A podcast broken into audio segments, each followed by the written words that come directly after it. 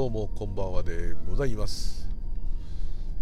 ただいま夜8時54分は練馬区は南大泉という場所ですね。ここから自宅へ帰るところでございます。今日は2021年令和3年12月22日はあ22日は月あ違う違う何水曜日。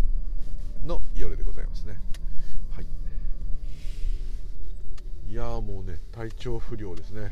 大体年末にいつもね体調不良になってるんですごく迷惑かけるっていうもういつものパターンで、えー、まあ大体ななるんですね。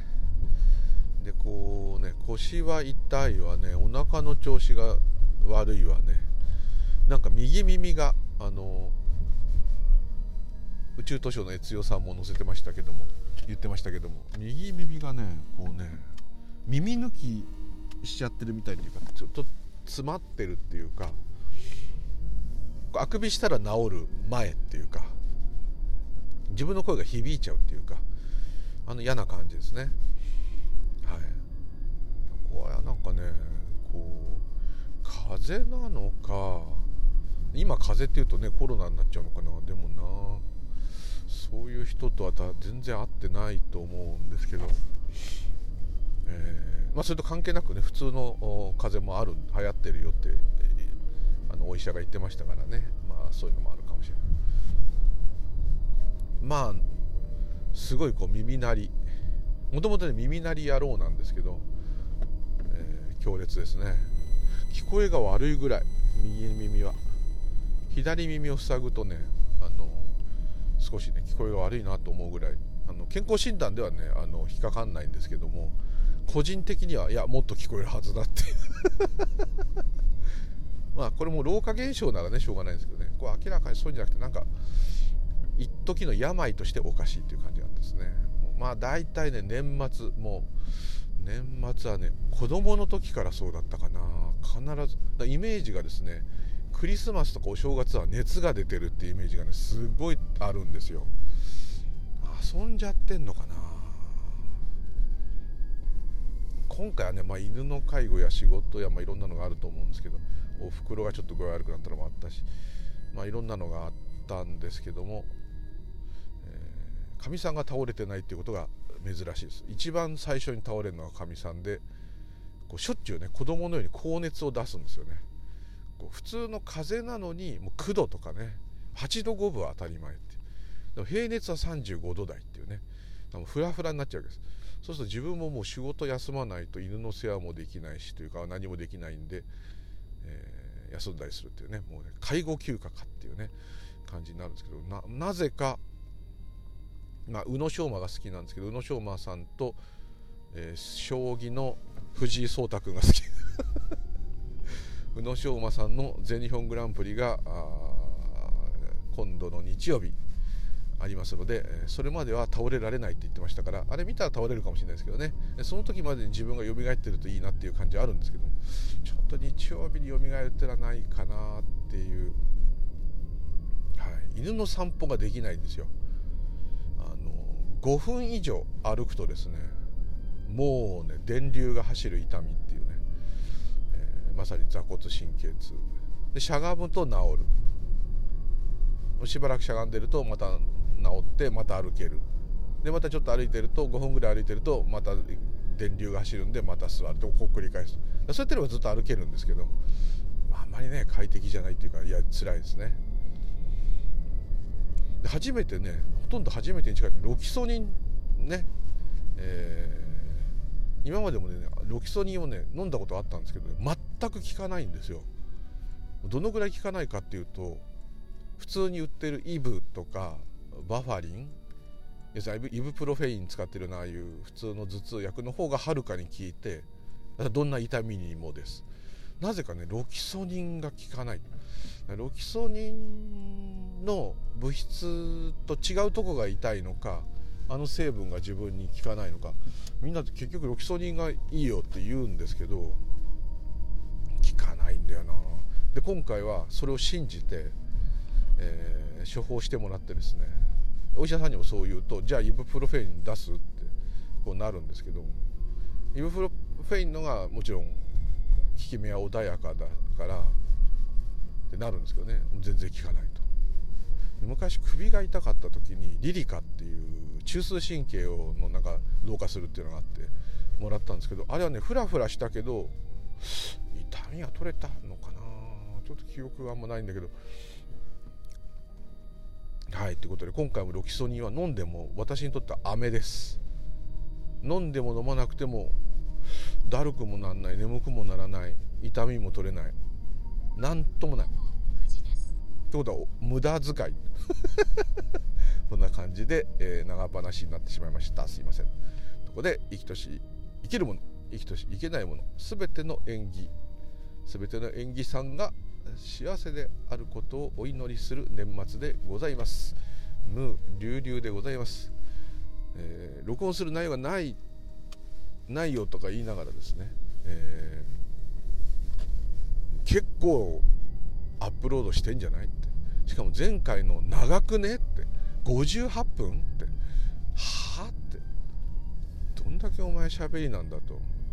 男の喋りはモテへんっていつも親父に言われとったんですけどもね、えー、やっぱりモテないというのはそういうことですね。はい、っていうとこで、えー、そっか。もうまた面白い話かなんかしなきゃいけないですね。えー、っとえー、っと前回はあれですね。松本昇君の話で、え、っと今度はじゃあ花火の話ね。剛さん花火の話しますよ。面白くないですからね。がっかりしないでくださいね。はい。花火ね皆さんやられたと思うやってると思うまあ大人になってもやるかどうか子供とお子さんとやられたり。ねなかなか楽しいです。で、えー、自分があれは高校生かな。大学生かな。車に乗ってたから大学生かな。で、えー、近所の先輩違う学校なんですけど先輩の大島さんという方がいて、えー、いつも遊んでもらってたんですね。で大島さんっていう人とあといとこの源太っていうとこ 下の名前源太君源ちゃんと源太と3人でですねだから不思議ですね。いとこと近所の先輩と僕とで、えー、これはえっ、ー、と叔父のというかまあ祖父のでもの北軽井沢にある家に、えー、行ってたんですね。で大学生大学あ全員大学生だあの時はそうだ。オール大学生。男3人。で,、えー、で全く色気のない北軽井沢と。ったんですね。やることは一つと、はい。えー、朝から晩まで炭を起こし続けて何か焼いて食べ続けると。これだけです。やってることは。3泊4日？もっといたかもしれないな。結構いたみんな大学生で休み長いですからね。もしかして1週間ぐらいいたかもしれないけど。もうですねいとこは、えー、昼寝る。夜は徹夜で起きて何かやってる。と何してんだか分かんない。テレビ見てんだか本読んでんだか。昔だからスマホもないですから。まあなんかやって。ゲームやってたかな。何だろうな。ゲームなんてあったかな。なんかあったかもしれない。大学生の時って何があったんだろう。インターネットはまだないぞ。いやあったか。ん？インターネットいつだ？あいやいやパソコンあって一太郎とかああいうのでワープロはやってたけどインストールとかそういうことはあの MS-DOS とかではやってたけどまだ Windows がないから Windows3.1、Windows9598 とこうそうだそうだ。その前ですから。インターネットがまずないですから。そうですね。パソコン通信アマチュア無線そういう感じですね。あと車とバイクって、まあ、こんな感じでしたね。はい。CD はあったかな。あったな。あった。はい。なんか寂しいこと言ってますね。まあそんな感じ。でまあもう好き勝手にね食い好き勝手に寝るというよくわからない行動をしてたんですね、まあ、食事だけはみんな一緒にするっていう。出かけたい人は出かけるっていうね、まあ、こういう感じ。いや寝てるって。いとこはずっと昼寝てるんで私その大島さんと2人で出かけて。で暇だからよし花火やろうぜってなったわけですね。当然その男3人で花火を大量に買ってきたら大体悪いことが浮かぶわけです。1つ目の作戦は爆弾が作れるんじゃないかと。今だから言っちゃうけど、はい、本当は違法ですね。やれるんじゃないかと。ですねと。でその大島さんが詳しくてあれはこう瓶とか缶とか圧力がかかる中で引火させないとただボーって燃えて終わっちゃうんだよと。グッて圧縮されてる中で燃えるもんだからドカーンとなるんだと。だからこう火薬を包まなきゃいけないと。でもあんまりすごいの包んだらねもしかしてすっごい爆弾になったらやばいじゃないですか。っていうことで、まあ、入れ物はいろいろ検討したんですね。カメラの昔フィルムのケースとか。フィルムのカメラ懐かしいですね。あとねオロナミン C みたいな瓶があったんですね。あれに詰めて導火線入れるのどうだとか。あとはこうダイナマイトみたいなああいう布とか紙でグイグイグイグイ締めてで中で中を火薬包んでいくってこれもどうだとか。爆発するのはどうなのって爆竹の原理。パンパンパンってあ爆竹。あれも紙でくるんだ筒の中に火薬が入ってるもんだから火薬はちょっとの量なんだけどもあの中で燃えてドーンっていく力であの紙が弾け飛ぶというあんなちょっとのものでもあれだけの力があると。ね、ちょっとしたちびダイナマイトですよね。でその爆竹もそうなるんだからあの程度の火薬でああなるんだってことでその時爆竹をね10箱ぐらい大人買いして買ってあったんですね。それを全部みんなでテーブルに座ってカッターとかハサミで切りながら危ないですね。中の火薬をしかも加えタバコでね。う本当ああいう時って何やるか分かんないですね。若い人はね危ないですね。でどんどんどんどん火薬を白い布に溜めていったと。まあもちろんそうタバコとか気をつけながらですよ。危ないさすがにね。する時はちょっと席から外れろみたいな。あの頃みんなタバコ吸ってましたからね。でしかも横で炭炊いてますからね。余計危ないと。引火するもんばっかしてしかも屋内でやってるってね。人んちだから何やってもいいみたいな。どんどんどんどんどんどんどんみんなでせっせせっせともう1時間も2時間も花火を解体しては火薬を貯めて粉を貯めてったと。ほんのちょっとしか実はあれ火薬って入ってないんですよ。あんなちょっとであれだけの力が出るわけですよ。いろんな色に光ったりとかシュワーってなったりとか大きな音がしたりとかすごいんだなと思って。どんどんどんどん分解してこんなちょっとの火薬かっつって。どんどんどんどんだ結構溜まって、まあ、具体的に言うとですねオロナミン C の瓶1本ぐらいにはなっちゃったかもしれないそのぐらいあったかもしれない。これはすごい量ですよ。花火でいうともうその分解した花火のゴミが山になるぐらい、はい、やったんですね。で確か結局ねあれはフィルムのケースだったかな瓶だったような記憶もあるんだけど2個は作ったかな、まあ、それが1個目の実験でそれを場所行っちゃうと怒られちゃうけど、まあ、全く何にもない場所があるわけですよ。その北軽井沢の近くに。果てしなく何もない。そこの真ん中に設置。導火線のとこにタバコを置きタバコが短くなってきて導火線に火がつきでタバコ一応2本置きましたね。つかないとやばいんで。変な近づいて爆発しても危ないじゃないですか。かかといって不発弾で逃げるのも失礼じゃないですか。あそこいろいろ想定してですね。ほんでまあ何にもないとこに置いて。でタバコを置いて相当離れましたよ。もうどこに置いてあるか見えないぐらいというぐらい離れたかな。100メートル。100メートル離れてないかな。100メートルぐらい離れてるかもしれない。離れたんですね。ほんで もう今だからねほんと犯罪ですけど。ドンと。ドンと。半端でない半端じゃないそのドーンが。本当に今今だから笑えるからあれ一歩間違ったあの大怪我っていうかね死んじゃいます。近くにいたら多分死んじゃいます。そのレベル。だってもうパラパラパラパラ降ってきましたもん。その飛んだ砂っていうか。あのあその辺は火山灰だと思うけど。パラパラパラパラパラパラと。映画みたい。本当映画みたい。で見に行ったら嘘のように綺麗ななんだろう昔で子供のプール膨らますプール円形の。完全な円ではなかったけどあの円ができるぐらいもうコチコチの地面なんですよ。それがそういうふうに穴開いてました。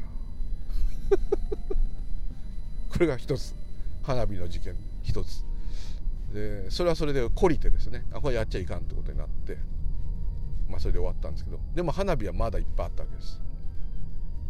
次に考え出したのは花火は花火を改造しようと。くるくるくるくる回る花火よくあるじゃないですか。あの火つけるとブーンとか言って回ってあのー、色が変わっていくやつ知りません？こう。筒みたいな炭酸電池みたいなやつに導火線がついててつけると端からシューって出てその勢いでくるくるくるくるってそれが回ってなんか赤緑黄色オレンジとかなりながら終わるやつ。ありますよね。あとドラゴンって皆さんご存知あの火つけるとシュワーってなるやつ。ああいうのをどんどんどんどんいけてる花火をちゃんと噴射する方向をちゃんと合わせながらですよいろんな花火をまあテープとかな何かそういうもので固定してもう卍型にしたりとかえなんかすごい不思議ないろんな方向にうまく噴射するようにして巨大な花火っていうか変な売ってないような花火を作ろうぜっていうでここからシュワってなったら綺麗でくるくる回るかなとかねそういういろんなちゃんと一応そういう力学的なことも考えてですね制作してってそれぞれ各々が作成した花火を発表会でやるっていう、まあ、そういう そういうでこれ実はですね当時ですからあれなんですけどえっとねビデオカメラで撮影してあるんですよ。多分ある。実家にあると思うな。捨ててない。あれ DVD に焼けばそんなことしてどうするんだってね。まあ、ななそのね、この凄さはね口では伝わらないんですよ。その爆発したのは仮面ライダーのなんとかああいうやつとかでドーンとか言ってなんか砂利が飛ぶみたいなあんなんと同じで、まあ、それはそれですごいんですけどあのこの改造花火の凄さはやっちゃだめですよ。良い子は絶対やっちゃだめですよ。危ないですからね。あのやっちゃいけないんですけどあの何がすごいってそのぐるぐるぐるぐる回るやつをいっぱいつなげたやつが一斉に火がつかないと変な風に片方だけ動いて後からまたこっちがついてこっちが火ついてそのうまく大体計算して例えば導火線をめちゃくちゃ短くすればすぐ引火するっていう風にしといて一つの導火線から行くようにしたりとか。すごい練ったんですね。特にその大島さんっていうのが作ったやつが素晴らしかったんですなぜなら段ボールとかで羽とかいっぱいつけてつけたわけですでそれにそれがもちろん優勝ダントツで優勝で僕のやつなんか途中で他がちぎれたりしてダメだったんですけどそれは本来想定では真ん中から何かが噴射しながらですね下と上に噴射しながら地面をぐるんぐるんぐるんぐるん巨大な UFO が地面を回るっていうかそういうイメージだった。アスファルトの上でやったんですね。誰もいない駐車場みたいなところで。そしたらですね飛んだんです。空を。それも普通の飛行じゃない。ものすごい高いとこまで飛んでっちゃう。それの様を録画してあるんですけどその時の撮影してるのは私で大島さんが着火そのまあ作成者が着火するわけです。いとこは横でなんかタバコ吸って見ててそれがグルグルグルグルってブーンとかってなんかすごい高さまで飛んだ時にあまりの衝撃と面白さにですねこうなんて言ったらいいんだろう。その大島さんが一言「飛んだ!」って言ってるシーンがあるんですその「飛んだ!」っていう声がもうなんていうか魂が入ってるっていうか本当に人が驚いた時っていうか何かのこう実験に成功したっていうか分かんないけどなんかもうこの世の声ではないんですよその声が真似できないんですよと飛んだってこういう感じ。はいすいません。思い出すだけで笑っちゃう。あの動画ちょっとね皆さんにお見せできるようなじゃないんですけどインスタとのねあのとかならアップできちゃうけど危ないんですけど。いやほんと綺麗に飛ぶんですよ。重々しく。ぐるんぐるんぐるんぐるんぐるんぐるんみたいな。いや二度とでその後ね実はねそういうのがまたやろやろうと思ってやったんですけどね。あんなうまくいくことはなかったですね。まああの後って言っても1回しかやってないですけど。あれは本当ねいい思いですねそうだ大島さんとフェイスブックで今につながってるから、えー、あの花火が飛んだ話あれ最高でしたねってちょっと思い出しであの年末の挨拶で言ってみようと思います。はい、っていう花火が飛んだ話でこんな話ですよ。はい、面白くなかったですねすいません。あれはもう現場にいないと分かんないんだけどいや本当にねあまりの面白さにですね撮影してる私といとこはあの声のない笑いあのもうヒーってなっちゃってこう引きつけみたいになってヒヒヒってあのななるじゃないですか。あのおかしすぎた時わはははってなれないの。もうここの感じ。これです。これがずっと録画されてて。飛んだと大城さんが空を見上げてるってこういう映像で素晴らしいんですけどね。お届けしたいんですけど若い自分が映ってるし恥ずかしいからちょっとダメですね。はい。っていうところで余計な話でございました。すいません。この前振りで何話せっちゅうんだっていうところですけども、え、レターまた頂いております。ありがとうございます。シャンテイさんから頂いてますね。前回録音しようと思ったら時間が長すぎて。こういうことやってるからもう本題の話が全然できない。もう20分も話したはい。すいません。シャンテイさんからこの瞑想中の話ですよね。もう書いてあるの読んでですねちょっとね涙出てきた、はい、あのですねそういう時ありますよ。ありましたよ。ありましたっていうかただもしかしたらシャンテイさんの言ってる通りじゃなくって本当にそうかもしれない。これは分からないですよ私では。その当人でしか。どういうことかって言いますと、えー、猫たち力丸シャンテイさんあの不思議なこととかいろんなあスピリチュアルなことをいつも流してあのリンク貼ってありますのでそちらから行っていただければと思うんですけども。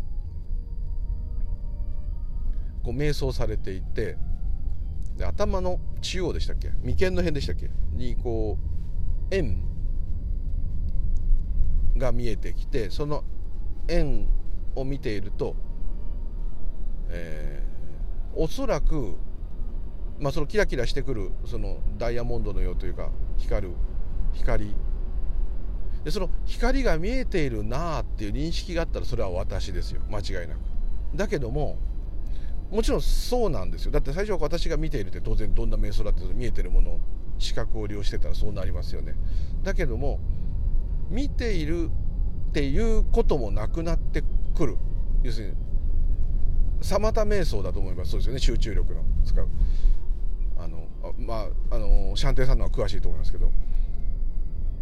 その集中してくるとこれを見ている私と見られているその光とという関係性がもうなくなっちゃってただあると、見えてる今こういうのが見えてるよーんっていう思考がずっとついてたらそれは私かもしれませんけども。もしくは私が出たり出なかったりっていうちょっと言い方おかしいですけど。その個人的なあこう分離があったり分離がなかったり分離があったり分離がなかったり主体客体があったりなくなったりっていうことの繰り返しがその瞑想中にあるのかもしれませんけども。そうであればそれは今ここですよ。主体と客体がない時はいつも今ここ。目玉が認識するのが遅れてるとか遅れてないとかうん光のスピードだってあるし自分がこれを見ているっていう理解がない時。でも見えている。で見えているってことも後に後になって言えば確かにそういうものが見えていたって言えるけどもその見てる最中はもはやそれを見ていると。ああ何か見えているなっていうことすら多分ないかもしれない。ただキラキラ。である時は主体と客体がない状態ですから今ここの可能性あります。はい。だからそれをは今ここじゃないから脳の錯覚かもって。そうそうかもしれませんよ。それはもうわからないですけども、まあ、自分の感覚自分のあくまで感覚っていうか、うん、イメージ化すると。いい瞑想も悪い瞑想もないんですからどうであってもあくまで私はですよ。そういうことをするということが起きてることに起きてよかった。もうそれだけでだけなんですよ。その瞑想がどういう状態だったかっていうことよりもそういうことに時間が取れるようなことが縁として起きたことが良かった。本当はいい悪いもないんですよ。だけど自分はそう感じるんですよ。全然ダメだった。もうずっと考え事して終わった。ただ座ってまさに本当にただただ座ってるっていう禅で言うただ座ってるっていう意味じゃなくてただ考え事をして終わった。してもでもなんか座らせるってもらってありがとうっていうかそういうある意味一般的で言えば建設的でない時間じゃないですか。そういうことに自分が時間を避けたってことが良かった。と、まあ、時間がないなんて話してるくせに言うなって言われちゃったらそうですけど、まあ、生活上はもちろん時間ですから。なんかこう座禅をいただいた瞑想をいただいたなあっていう感じがするわけですよ。だすごい失敗したんだけどあの、まあ、失敗も成功ももはないんですけどまあ、本当にこれでいいのだと。むしろこれで良かったのだと。いう感じになるんですね。だからまあそうなっちゃうと寝ちゃうんですけどね。私は前も言った通りも瞑想した即寝っていうね。でこれは睡眠が足りないらしいですよまず基本的に。そんなになっちゃうのは。まずちゃんと寝てやってくださいみたいなね言われたりしますけど。でも禅寺なんてみんなもう一年中寝不足じゃんって言いたいんですけどねまあまあまああれは一回崩壊させるためにああいう状態してるとは思うんですけどもだからそのそれが今ここじゃなくてがっかりだっていうことはねないと思いますよ。で仮にですよ本当にそれが、まあ、今ここであり、えー、それがある意味こう私というものの束縛から離れている離れているってことを別にうんと言葉をどう言ってもあれなんですけどまあまあそういう何か特殊なああれだとしたとしてもそうじゃなくても、まあ、それじゃ嫌だってねなるなるとは思うんですけどもずっと今ここでなんですよ。でだけども私は今ここにいるなって実感することはできないんですよ。それは私がいない時が今ここだからです。まあ、これヒンズー教でもパパジでもみんな同じこと言いますよね。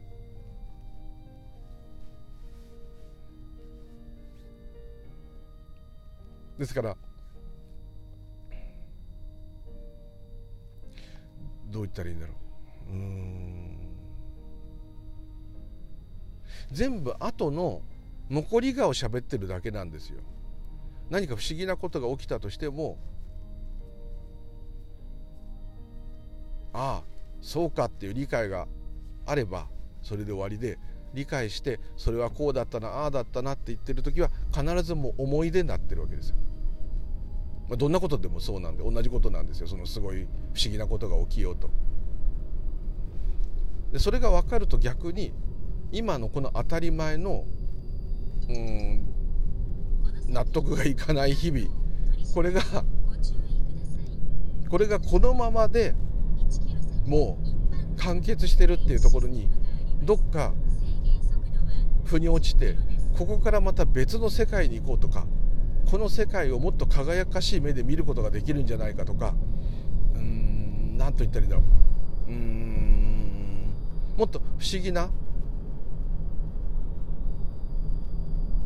うん生まれ変わった自分になってまた生きられるんじゃないかとかそういうことではないんですよ。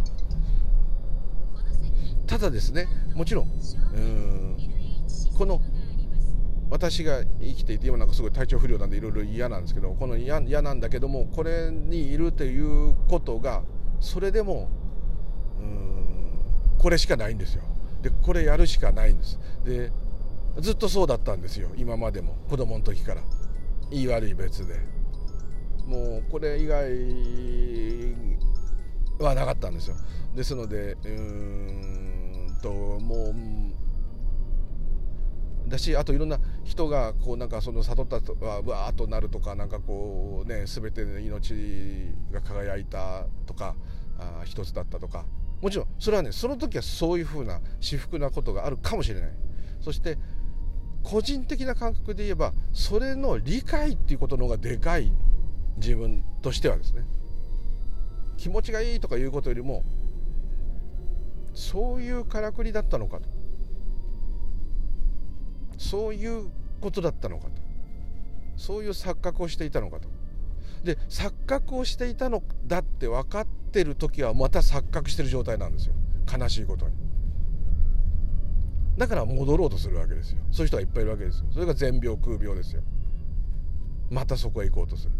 でも分かってるわけですよ。そこに行こうとしてる人も実はそういう体験がね少なくともあればここがもうそうでスタートもゴールもなくてふるさとはここでずっとそうだったじゃないと。で全く同じなんですし何にも変わらないんですけども浮かぶ思考も同じなんですけどもほとんど同じなんですけどもうんこれもちょっと語弊があるかな。うん。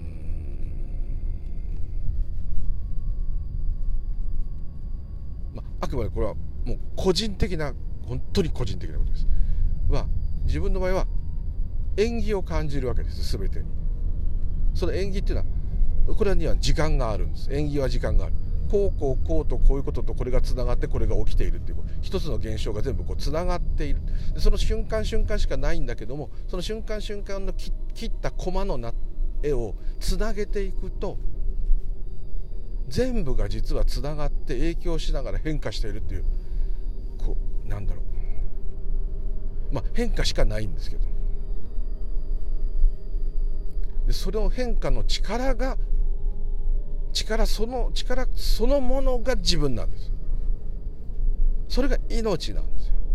命っていうのは心臓が動くこともそうなんだけども細胞分裂して生命としてこう動くってこともそうなんだけども物が劣化すること物が古くなること金属が錆びることも地球が回ることも全部つながってて同じ力で同じ理屈で動いてるんですでこれが分かると全てに尊い気持ちが湧く。なぜか。でもしかもそれが変化してっちゃうから消えちゃうんですよ。そしたら瞬間瞬間にそれを味わってなかったらもったいないっていう欲が出るんですよ。私の場合。欲が出る。なんか楽しまなきゃ損。こう。だからこうご飯食べてる時に考え事した時にあもったいないと。今これが今美味しいって言ったじゃんと。もっと美味しいを味わおう。なぜならこの美味しいは消えちゃうから。こう思うわけです。そうするとそうなると欲深いんだけども瞬間瞬間のありがたみっていうかうんなんか特殊なことをしなくてももう今起きてることになんか分かんないけどすげえ満足だっていうか何て言うんだろう夢中になれるっていうのかな。夢の中ですからねこれ。夢の中で本格的に夢を見てやろうっていう感じですよ。ですから何て言ったらいいんだろう。その光を見てる時は今こことつながっているんだなと感じてたのにっていう文章があった時にちょっとうるっときたわけですよ。私という感覚はいつもそうなんですよ。どうしてもそうなんですよ。癒しと喜びを探し続ける。そういう旅人なんですよ。みんなそうなんですよ。でそれを例えば私は分かってるから平気なんだとかじゃないんですよ。私も探してるんですよ。だって快適になりたいですもん。今足痛いの治りたいですもん。今家帰って犬が生きてるっていうことで私の五感が犬をキャッチして犬が目の前に本当リアルが現れますよね。その現れるのを楽しみにしていますよ。これは未来を想定してそれを喜びとして見見ちゃってるわけですから実在しないものを見てるわけなんですけどいいんですよそんなことはもう考えなくて。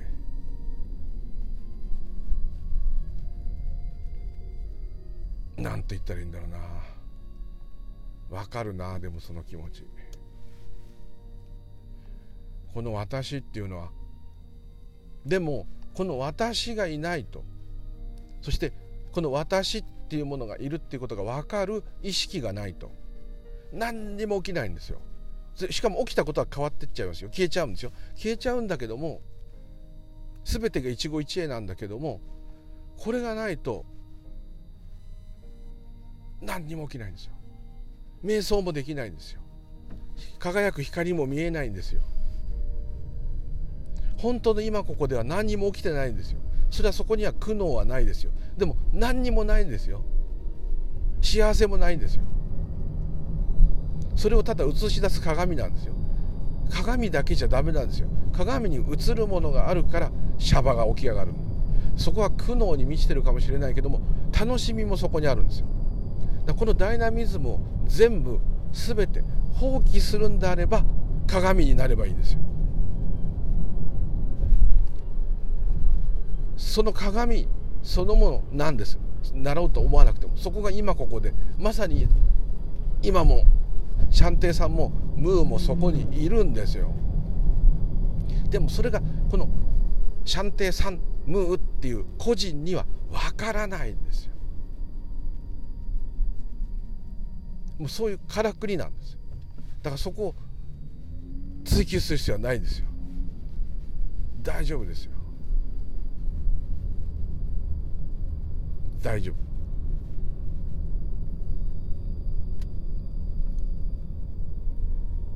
そこはもう本当に、うん、ちょっと花火の話した後に話さなすぎじゃないですけど、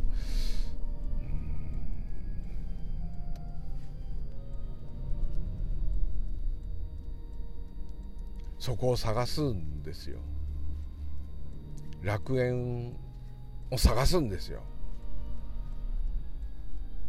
で今ここに楽園があるとかこれがこのままシャバが楽園だなんつったって。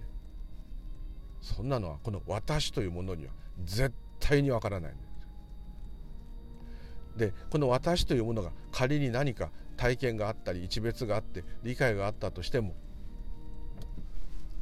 その時だけなんですよ。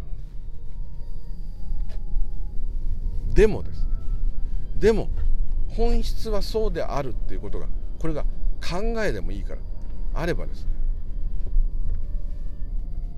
苦しいは苦しいまま悲しいは悲しいままですけれどもそのままで OK とは言えなくても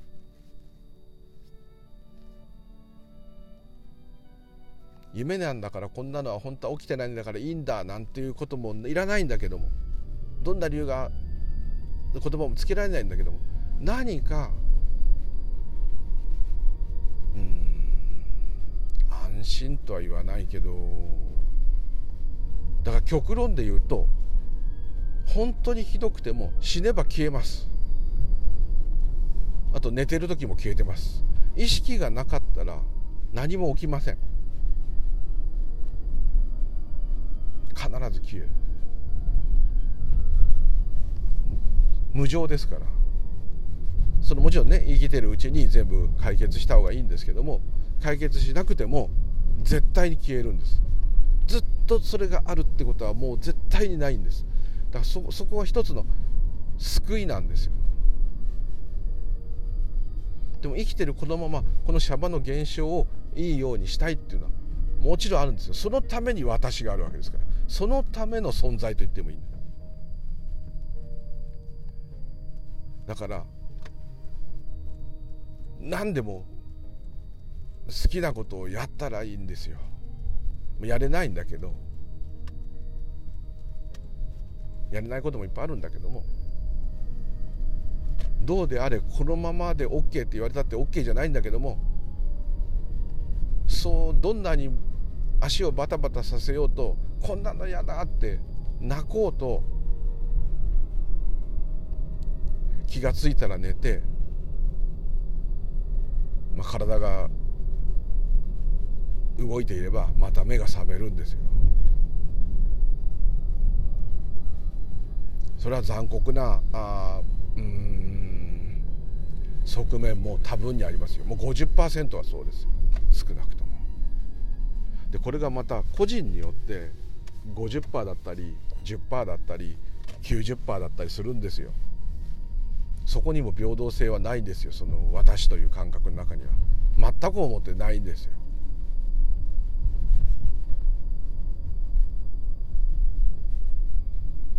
全ては平等に作られているっていうのは根源的な意味での表現ですよ。この人間シャバ世界ではそれはやっぱないですよ。ないんですよ。でもでもこれをやるやってきましたね。今までも。どんなことがあったとしても。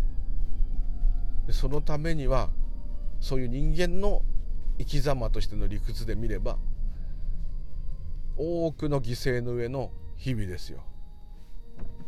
長生きするっていうことはよくお坊さんが言いますよね。長生きしたらよかったって。長生きしたってことはそれだけ多くのものに迷惑をかけてお世話になったってことだから感謝して死ねよって。その通りですね。年金もずっともらってね。そうですよね。たくさん食べてね。たくさん殺してね。そういうことですよねあそんな視点一つでね変わっちゃうんですけども、まあ、そうは言ってもってなるんですけども。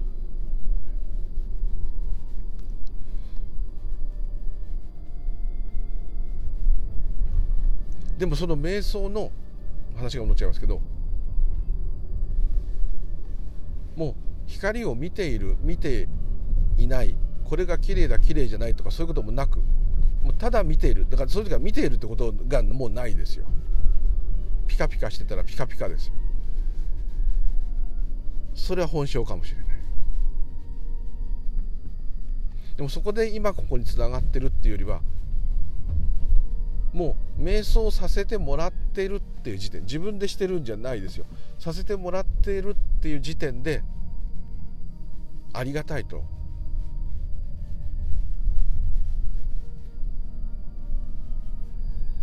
いう瞬間ですよ。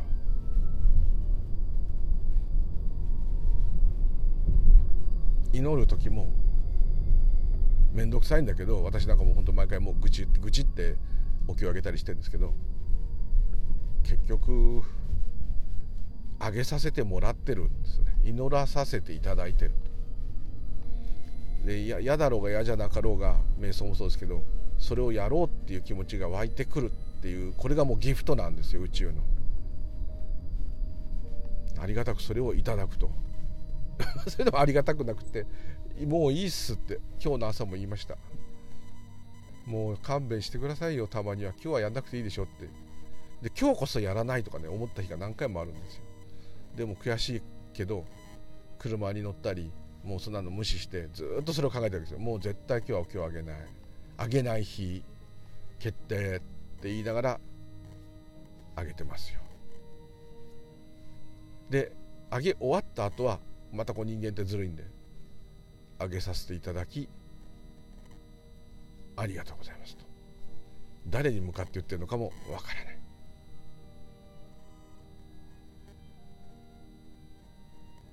大丈夫です。今ここ以外のものはこの世にはないんです。この世は今ここの上で上映させている映画なんです。まあ超リアルですけどね。だから困っちゃうんですけどですから臆することなくですねそれをいただくということですね。はい、もうそれしか言いようがないんですね。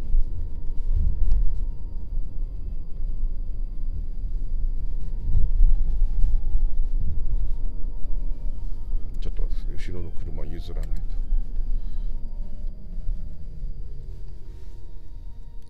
前方から駒澤大学の学生が大量にやってきて家に車を止めることができませんので止まっております。どうしようかな。いけるかな。これでいけるかな。もういけるかな。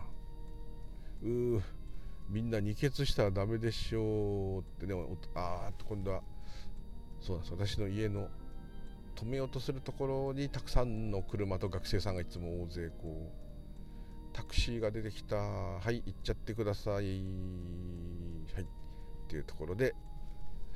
はい。ちょっとねまたうまく説明できないんですけどね。何かになるために瞑想しちゃダメとかそういうことじゃなくてなるため以外に瞑想しないですからズバリ言っちゃえば。そうですよね大概。そそれじゃないって散々言われますよね。それも尺に触りますよね。だからやっぱ生きづらいんですよね。私っていうのは。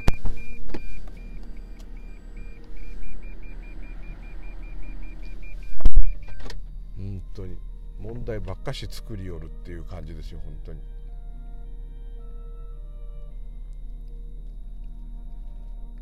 シャバ人度っていう言葉の通りですあまあこれでもう一緒に泣きましょうここで。笑う時は笑って。迷いましょう。堂々と。堂々と間違ったりぶつかったり失敗したりたまには成功したり。これでこういうとこですよ。ね本当は何も起きてないとかねいうこともあるあったとしてもそうは言ってらんないですよ。自分の介護先の人に「本当はこんなこと起きてません」なんて言えませんよ。大変ですね大丈夫ですか？頑張ってなんて言えないですよ頑張ってますからどっちかって癒す方ですよ大丈夫大丈夫ってそれしかないですよ。よく頑張りましたね。よく耐えましたね。自分だったら気絶してますよとかね。そんな感じですよ、うん、って言っている人の食卓には多くの生き物の死骸が並ぶわけですよ。これが一つの側面ですよ。人間の世界で言えば。その究極的な世界で言っちゃったら何もないんだけど。そう思うと少しこう慈しみが湧いてくれば何もしなくてよかったんだと。これしかないんだと。少し腑に落ちるかなと思うんですけどね、まあ、か起きたらパニックになっちゃうんですけど。はい。そういうことで全然何の助けにもなっておりません。とですいません。どうもありがとうございました。またこれに懲りずにですね。レターをバンバンいただければと思います。どうもシャンテイさんありがとうございました。またよろしくお願いします。ムーリュウリュウでした。どうも。失礼します。ありがとうございます。